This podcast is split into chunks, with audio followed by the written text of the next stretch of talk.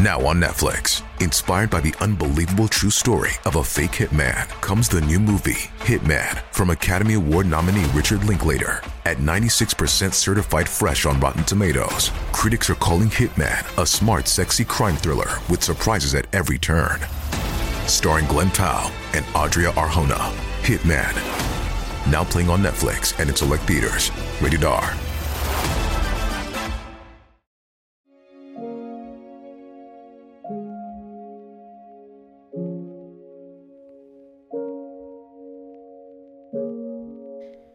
Olá, pessoal! Mais um caso. E esse caso é o caso mais famoso da história dos casos, com certeza. É, e esse foi pedido por uma seguidora lá do meu Instagram e dos casos reais que acompanha aqui o nosso podcast. Então, viu? Sempre que eu peço para vocês mandarem dicas de caso, eu escuto. E eu adorei que ela me mandou a dica do caso da Madeline, porque é um caso que eu já pesquisei muito, já estudei muito, já assisti tudo que eu poderia assistir só que eu nunca gravei. Por quê? Porque eu achava que era um caso que as pessoas já conheciam tanto que não precisava fazer um caso especial para ele. Mas estou muito enganada. Todo mundo quer saber a opinião né, da gente que gosta de pesquisar e etc. sobre casos muito famosos também. E a seguidora que me pediu essa, que me deu essa dica de caso foi a Ana Clara Monteiro. Muito obrigada, Ana Clara. E se vocês quiserem mandar qualquer dica de próximo caso, estou aqui aberta para escutar. Então agora vamos parar de falar e eu vou trazer o caso da semana, que é o da Madeleine McCann. Madeleine Beth McCann nasceu em 12 de maio de 2003. A Madeleine é a filha mais velha de Kate McCann, que era antiga médica anestesista e de clínica geral, e de Gary McCann, cardiologista no Hospital Glenfield em Lancaster, na Inglaterra. A Madeline tem dois irmãos gêmeos, que é o Sean e a Emily. E a família vivia tranquilamente em Hotley, na Inglaterra. E vale destacar aqui que a Madeline tinha uma característica física muito diferente, né? Que era o seu olho direito, que tem tipo um coloboma, é o nome disso, que é quando tem um alastramento completo da íris uma faixa que se estende da pupila até o limite do olho. É, muito, é uma característica muito diferente que dá para reconhecer a Madeline muito facilmente. E outra coisa curiosa do casal é que o casal McCann tentou por anos ter filhos e eles nunca tiveram sucesso. Então eles resolveram usar a inseminação artificial tanto para a primeira gravidez é, quanto para a segunda. Agora vamos para o desaparecimento. O famoso desaparecimento aconteceu na noite de 3 de maio de 2007, um pouco antes da pequena Madeline completar 4 anos de idade. E o desaparecimento aconteceu no resort na Praia da Luz, em Algarve, em Portugal. A família deixou a Inglaterra para passar as férias no lugar, que era uma praia muito frequentada por britânicos. Inclusive, é o destino de verão dos britânicos em Portugal. Algarve é conhecido por ser muito turístico e sempre tem muita gente da Europa visitando Algarve. E essa cidade em específica era muito conhecido por ter britânicos, né? E eles ficaram nesse resort Ocean Club, que é na Praia da Luz. O lugar era bem simples, não era um lugar cheio de, de estrutura, não era um lugar com câmeras, com é, muros altos é, não tinha nenhuma grade, eram apartamentos para os hóspedes se sentirem mais relaxados mesmo. E esses apartamentos davam diretamente para as ruas desse vilarejo na, né, nessa Praia da Luz, com apenas 3 mil habitantes. Então era uma cidade que não acontecia nada muito ruim, as coisas eram, eram tudo muito. eram, eram pequenas, é, não, não precisava de uma segurança tão forte. E a Madeline estava junto com os irmãos dela, no quarto, quando ela foi vista pela última vez pela família. No dia do desaparecimento, o casal McCann não quis deixar os filhos na creche que tem do resort, para os pais deixarem os filhos, e eles resolveram não deixar os filhos nessa noite, nesse resort, nesse, nesse, nessa creche do resort. Porque eles não sabiam direito os horários que eles iam voltar e eles não queriam é, programar nada, porque podia ser incômodo para os filhos deles. E como eles estavam, foram jantar num restaurante tão próximo de onde eles estavam, era 100 metros de onde era o quarto das crianças, eles ficaram se sentindo tranquilos de irem lá uma vez ou outra para poder checar as crianças. Eles não acharam que fosse ser perigoso. Ninguém imaginava que fosse ser perigoso deixar as crianças sozinhas ali. Então, era bem, é, era uma atitude um pouco ok de, deles terem feito, sabe? Ah, deixa que a gente não precisa deixar na creche, a gente fica de olho neles. Então vamos para a primeira hipótese: sequestro. Às sete e meia, o casal Gary e Kate McCann, que estavam hospedados naquele resort, eles começaram a, a se arrumar, né, para sair com esse jantar do grupo de amigos dele. E eles garantem que eles deixaram os filhos dormindo e às oito e meia chegaram pontualmente para esse restaurante do, do resort, né? Era dentro do resort. Era a 100 metros do quarto deles. Eles jantaram nesse restaurante chamado Tapas e Gary disse que às nove ele foi checar as crianças e viu a Madeline dormindo. Na volta, ele conversou com um turista na rua perto do apartamento deles. Jane Turner, amiga que jantava com os McCann, diz ter visto na rua um homem com uma criança no colo, mas não pensou que poderia ser a Madeleine. Quando Gary voltou ao Tapas, provavelmente foi a hora que um homem branco, entre 35 e 40 anos, teria entrado no quarto. A Kate McKenna afirma que às 10 foi a vez dela checar os filhos, ao chegar ao quarto, ela teria reparado que a filha tinha desaparecido, né? Não estava mais no quarto, e encontrou uma das janelas aberta, como se tivesse sido forçada a abrir mesmo. E aí a Kate saiu correndo para contar para os amigos, né, que estavam no restaurante. E foi aí que Gary e o outro amigo comunicou à recepção do resort que tinha acontecido, né? O que, que tinha acontecido, que a menina tinha desaparecido e que eles estavam procurando por ela. A primeira autoridade chamada foi a GNR, equivalente a uma patrulha de cidade pequena, né? Foi a primeira que foi chamada para chegar até lá. E todo mundo que podia, hóspedes, amigos, funcionários e a família, né, McCann, foram procurar por Madeleine durante a noite toda. A noite toda eles ficaram procurando em todos os cantos daquela cidade.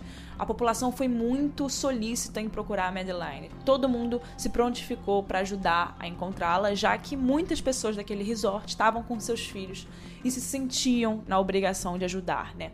Mais ou menos a galera se dividiu ali para tentar encontrá-la na cidade inteira entre, entre grupos e eles ficaram procurando ela até as quatro da manhã do dia seguinte. E uma outra pista aí, né, foi que às 10 um irlandês e sua família estavam na Praia da Luz quando eles viram um homem carregar uma menina loira de pijama, como se ela ainda estivesse dormindo. E na manhã do desaparecimento, a Madeline também perguntou para a mãe dela: Mamãe, por que, que não veio ontem quando eu e o Cian estávamos chorando? Bom, não, não sabemos o motivo dos irmãos estarem chorando, né, na manhã daquele desaparecimento, e tem algumas suposições. Será que o sequestrador teria ido até o quarto na noite anterior, mas algo pode ter atrapalhado ele, o choro da criança pode ter atrapalhado ele, e aí ele desistiu e não terminou o crime? E aí voltou no dia seguinte? O que sabemos é que a investigação teve duas linhas paralelas. Uma era pela Polícia Judiciária Portuguesa, que foi onde aconteceu o crime, e a outra britânica, pela Scotland Yard, já que a família era britânica, né? Os investigadores portugueses entrevistaram dezenas de pessoas na tentativa de entender o que de fato tinha acontecido para que a menina tivesse sumido. E após o primeiro mês de investigações, apenas um entrevistado foi considerado de fato suspeito. E esse entrevistado, né, era Robert Murat, um homem de 33 anos que morava com a mãe próximo ao hotel em que os McCann estavam hospedados. E de acordo com essa teoria, né, do Robert, ele teria embarcado a menina num barco na noite do desaparecimento. Ele acabou sendo detido para interrogatório e depois foi solto por falta de provas. E depois de um tempo, ele falou que essa história acabou com a vida dele.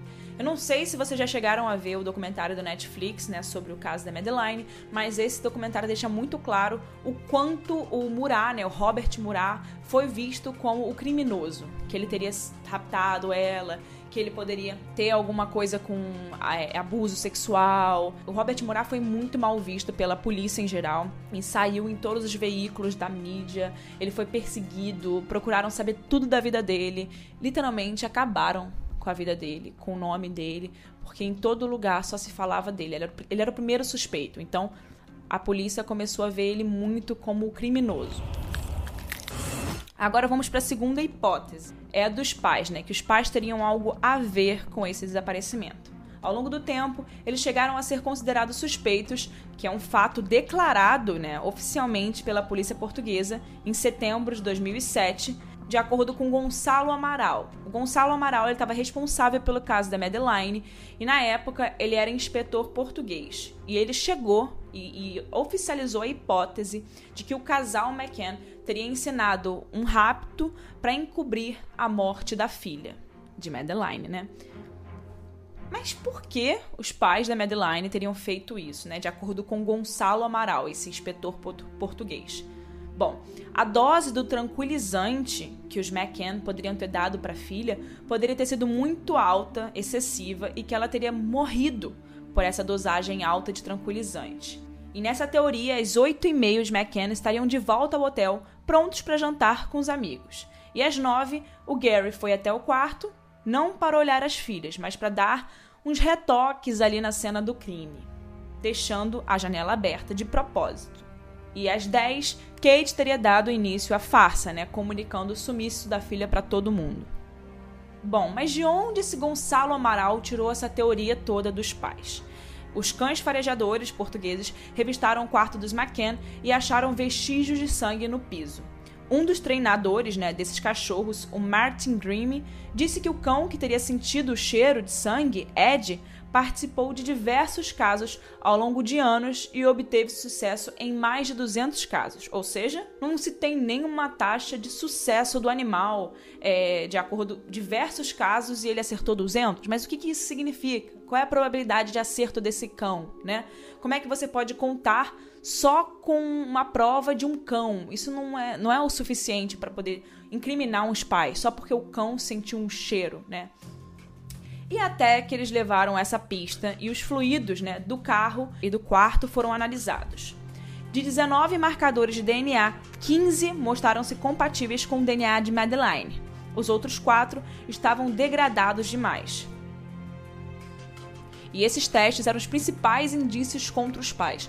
Na época, inclusive, a polícia portuguesa declarou praticamente os pais como culpados por causa desses vestígios, né? Só por causa disso, sendo que o que os pais sempre afirmavam era que eles, por serem pais e os irmãos também por serem da mesma família, eles tinham uma probabilidade de DNA, de DNA muito próxima de Madeline. Então todos eles poderiam ter uma amostra sanguínea com um DNA parecido de Madeline e que aquilo não seria uma justificativa é, plausível, já que realmente né, ela frequentava o carro, ela frequentava o quarto e que poderia sim mesmo ter o DNA dela lá. Bom, com isso, em julho de 2008, as autoridades portuguesas concluíram que não havia evidência de que os McCann haviam sido responsáveis pelo desaparecimento e eles escolheram fechar o caso. O inspetor-chefe que ficou responsável pelo caso entre os meses de maio e outubro de 2007, que foi o Gonçalo Amaral, se demitiu em 2008 para escrever um livro sobre o caso. E o nome do livro é Mad, A Verdade da Mentira.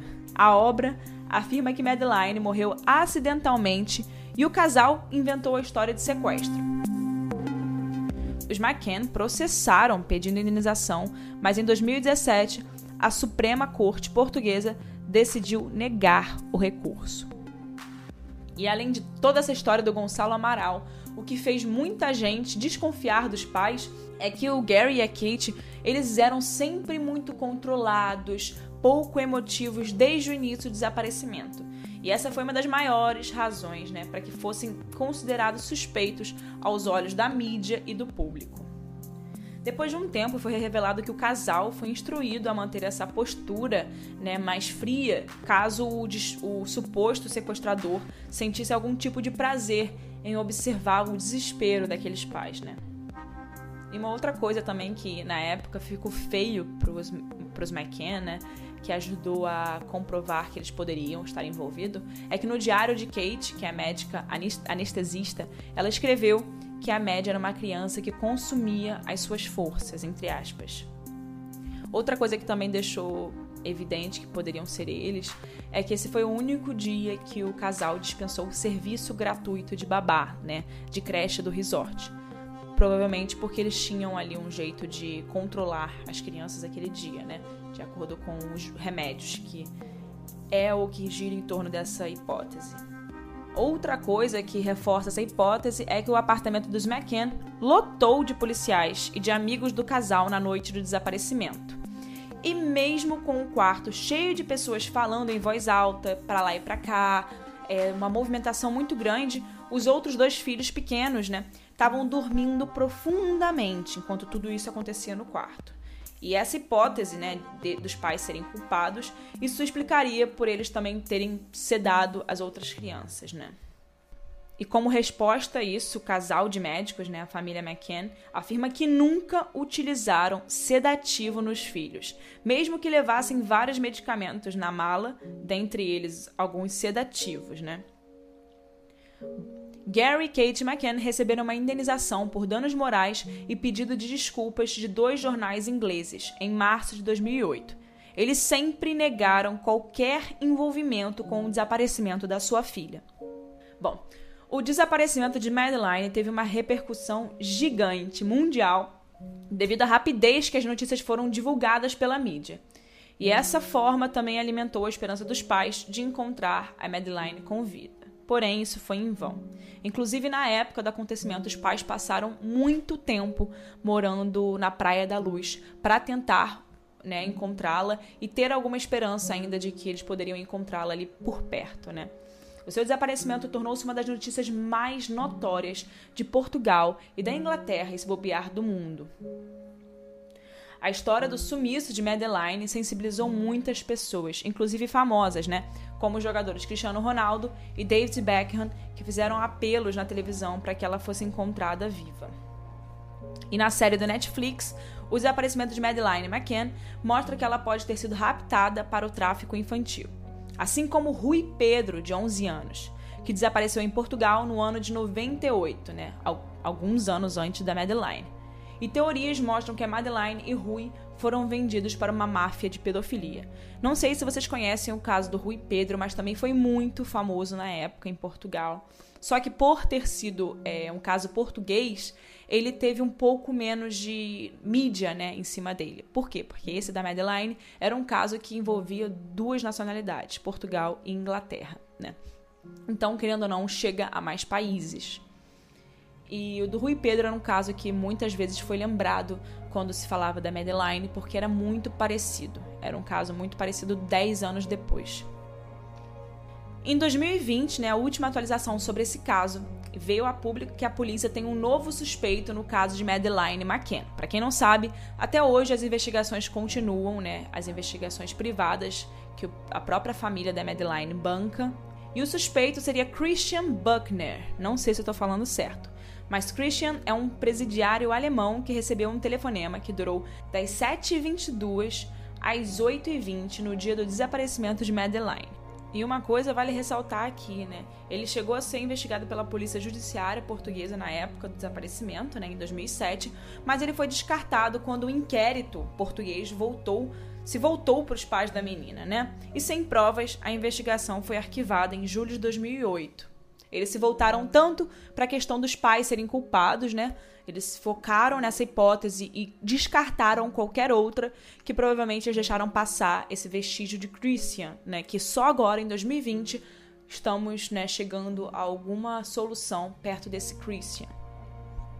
O atual suspeito, né, Christian, morava a cerca de um quilômetro do condomínio de onde Madeline desapareceu de 95 a 2017, ele viveu entre Portugal, Alemanha e Itália, e nesse período ele foi investigado 17 vezes por diferentes motivos, que vão de estupro até tráfico de drogas, a direção sem documentos, furtos, muita coisa ruim. Crimes sexuais levaram a três condenações. A investigação aponta que ele foi visto dirigindo uma van com uma placa de Portugal na praia onde a menina desapareceu, e no dia seguinte ele transferiu seu outro carro, um Jaguar, para o nome de outra pessoa.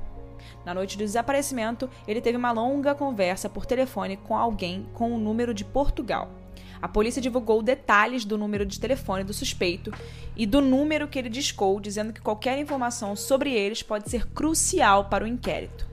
Alguém por aí sabe muito mais do que se está revelando, disse o detetive Mark, que lidera a investigação e pede que a pessoa que conversou com o homem se apresente como testemunha. Os investigadores sabem que a van não pertencia ao Christian, mas por enquanto não consideram o dono do carro como possível cúmplice nesse caso.